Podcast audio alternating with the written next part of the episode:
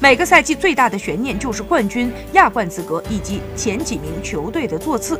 联赛还剩一轮，上港和恒大分列积分榜的前两名没有悬念。随着国安击败申花，鲁能拿下苏宁，中超三到五名的座次也已经排定，鲁能获得季军，国安位列第四，拿到最后一张亚冠入场券，而苏宁猛追未果，被定格在第五。